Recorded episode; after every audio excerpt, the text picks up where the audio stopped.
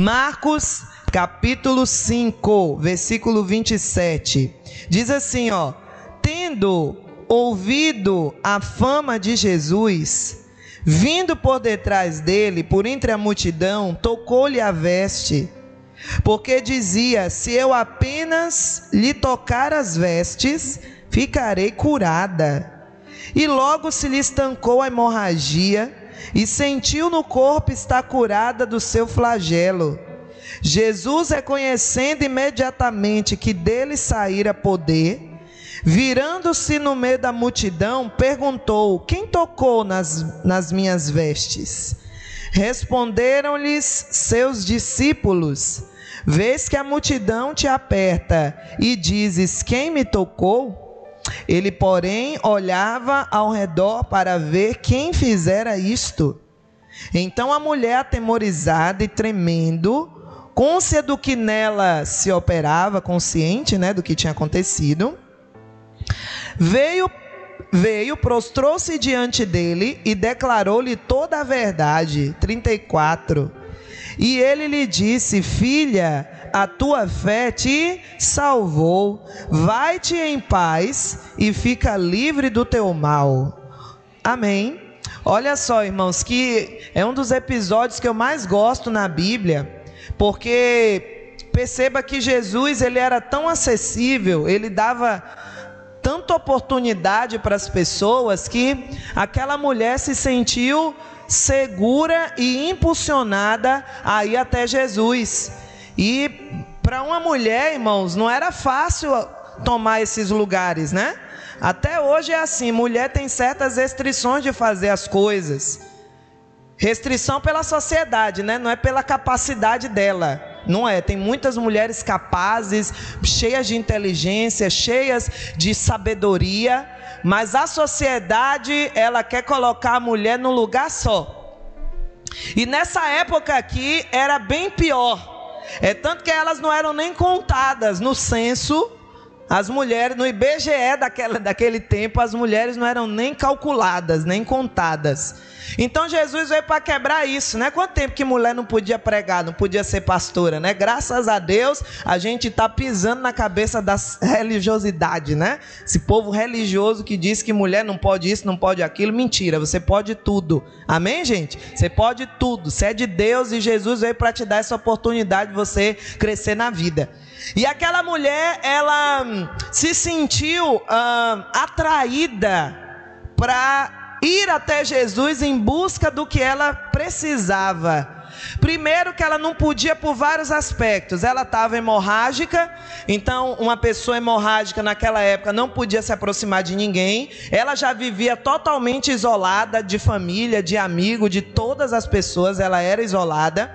Então ela já não tinha uma vida fácil. Por ser mulher também, ela não podia estar tá tomando tanta liberdade assim. Ela não podia porque o lugar dela era no cantinho, era no fundo da cozinha e acabou, era só ali né? Então, olha como Jesus abre caminhos. Jesus abre caminhos para qualquer coisa, para qualquer pessoa. E ele abriu caminhos para aquela mulher. Aquela mulher entendeu que podia. Só que ela não entendeu que podia do jeito que Jesus queria fazer. Ela entendeu que podia porque ela, ela sentiu que o milagre dela ia acontecer. E você vai entender o que é que eu estou falando. E ela foi atrás de Jesus, tocou na orla, né, na pontinha, foi se arrastando, se humilhando. Nem de pé ela ficou. Ela foi pelo chão mesmo, sujeita a todo mundo pisar nela, sujeita a todo mundo humilhar ela, chutar ela, porque era nessa posição que ela estava. E é muito bom que você entenda, irmão, que não importa o que aconteça com você, as pessoas podem humilhar, pode pisar, pode acontecer o que for. Você precisa da virtude de Jesus. E a gente tem que saber pagar o preço disso. Nós temos que pagar o preço. Muitas vezes você andar com Jesus, procurar Jesus, não vai ser uma coisa tão simples, tão fácil assim. Por quê? Porque as pessoas não estão acostumadas a verem pessoas, irmãos, se esforçando, se dedicando por algo maior não estão acostumadas. Então elas começam a se levantar contra. Quantas pessoas você já teve contra a sua fé?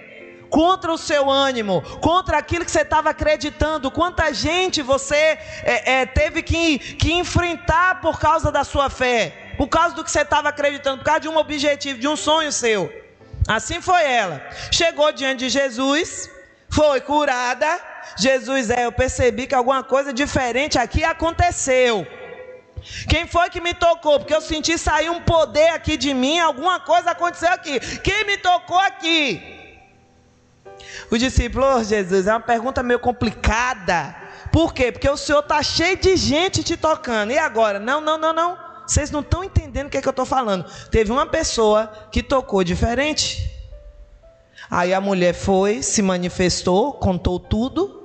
E aí vem a frase que eu quero que você guarde no coração. Vamos ler o 34 de novo?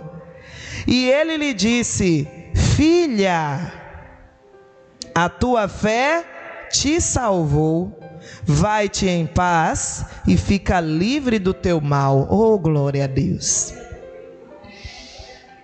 Hum, aquela mulher foi buscar cura, irmãos.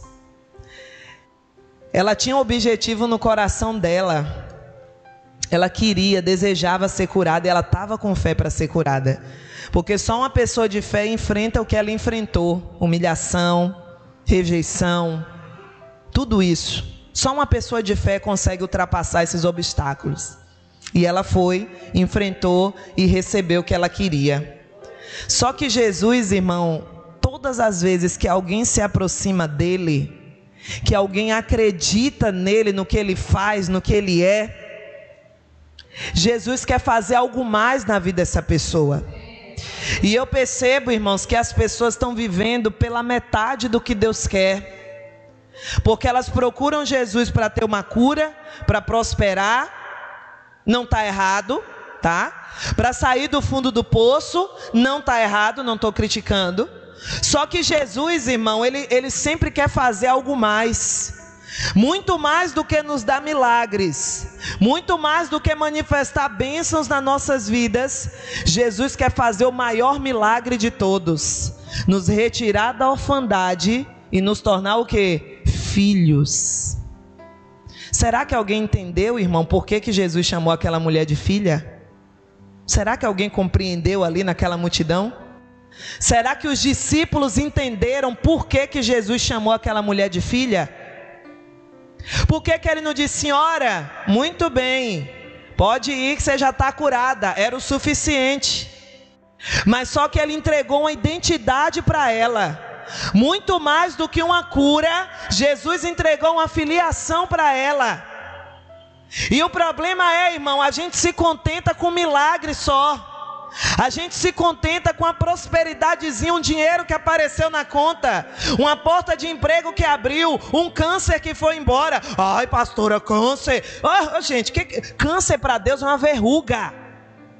Câncer para Deus não é nada diante do que ele quer fazer no reino dos céus, da terra e do inferno. Porque para o diabo, o diabo não se impressiona com alguém que fica curado de câncer. O diabo não se impressiona com o dinheiro que aparece na minha conta. O diabo não se impressiona com a porta de emprego que se abre para mim. O diabo se impressiona quando eu mostro a minha identidade e digo de quem eu sou filha. É isso que ele fica impressionado. É isso que faz ele tirar as calças pela cabeça. É isso.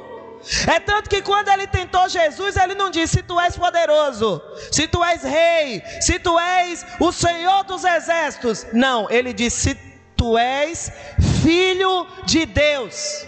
Filho.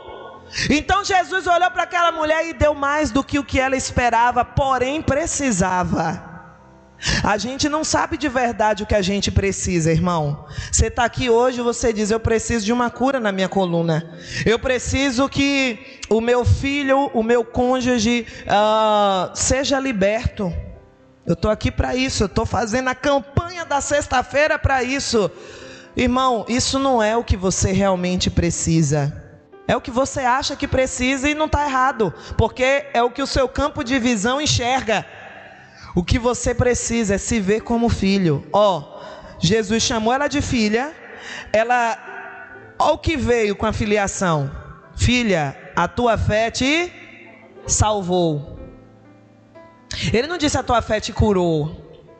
A tua fé salvou. Então foi muito mais do que cura.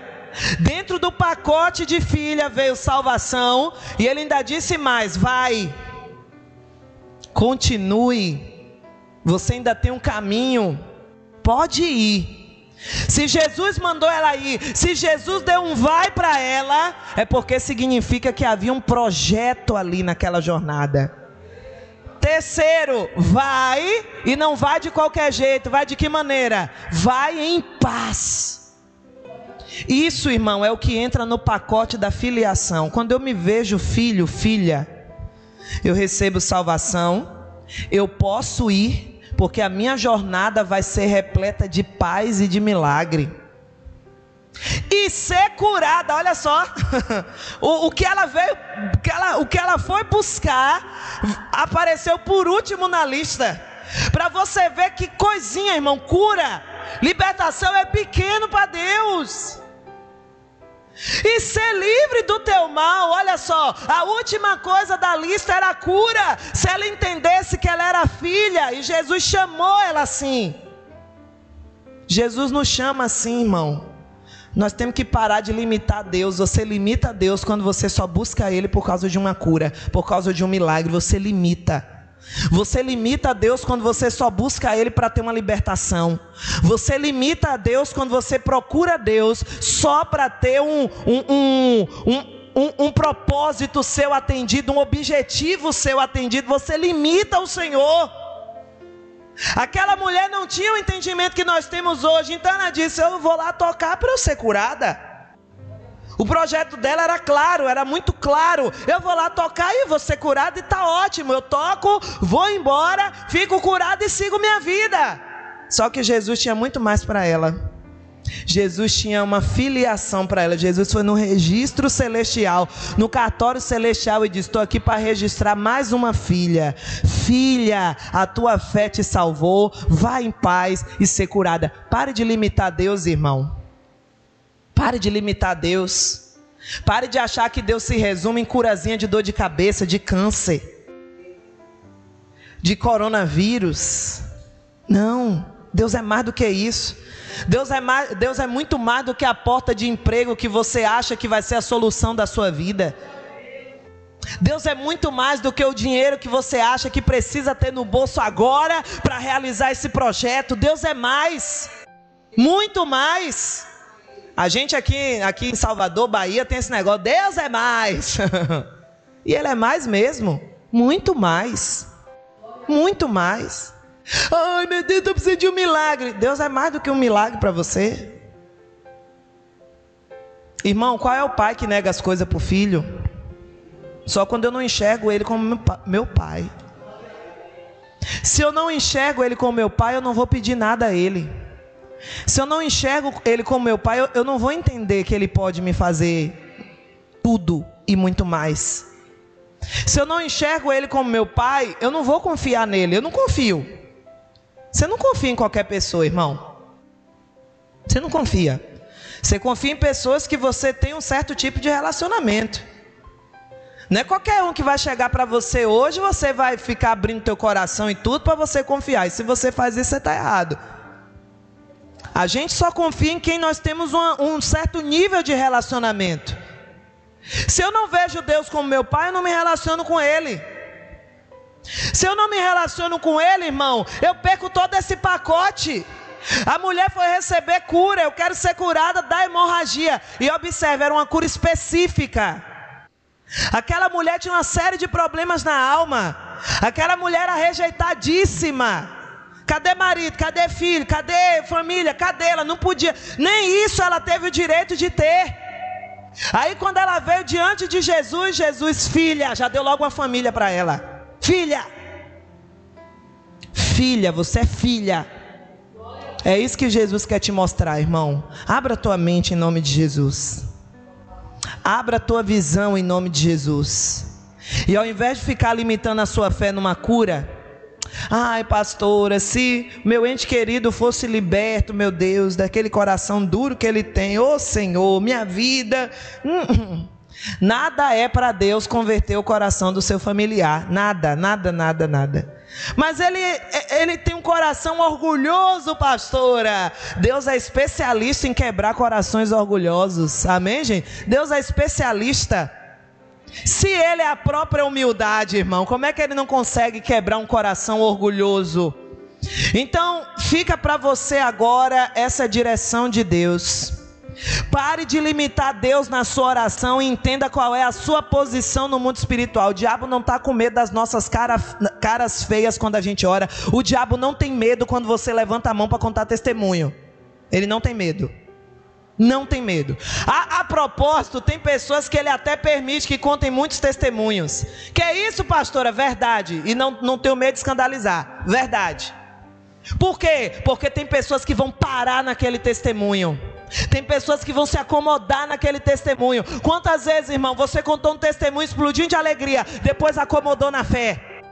Contou a benção, aleluia, que Deus fez uma obra grande. Oh, meu Deus, obrigado, Senhor. Contou na igreja, chorou, papapá, acomodou depois. Diabo não tem medo quando a gente pega o, te, o, o microfone para contar testemunho, não. O diabo tem medo quando eu entendo que eu sou filho. Porque se eu entendo que eu sou filho, eu tenho direitos. Se eu entendo que eu sou filho, eu tenho o poder de Deus. Se eu entendo que eu sou filho, eu tenho salvação. Se eu entendo que eu sou filho, eu posso ir e ir em paz. Acabou. Você entende? O meu testemunho, irmão, não abala o inferno. O que abala o inferno é quando eu entendo que eu sou filho. Se você entender que é filho, acabou para o diabo.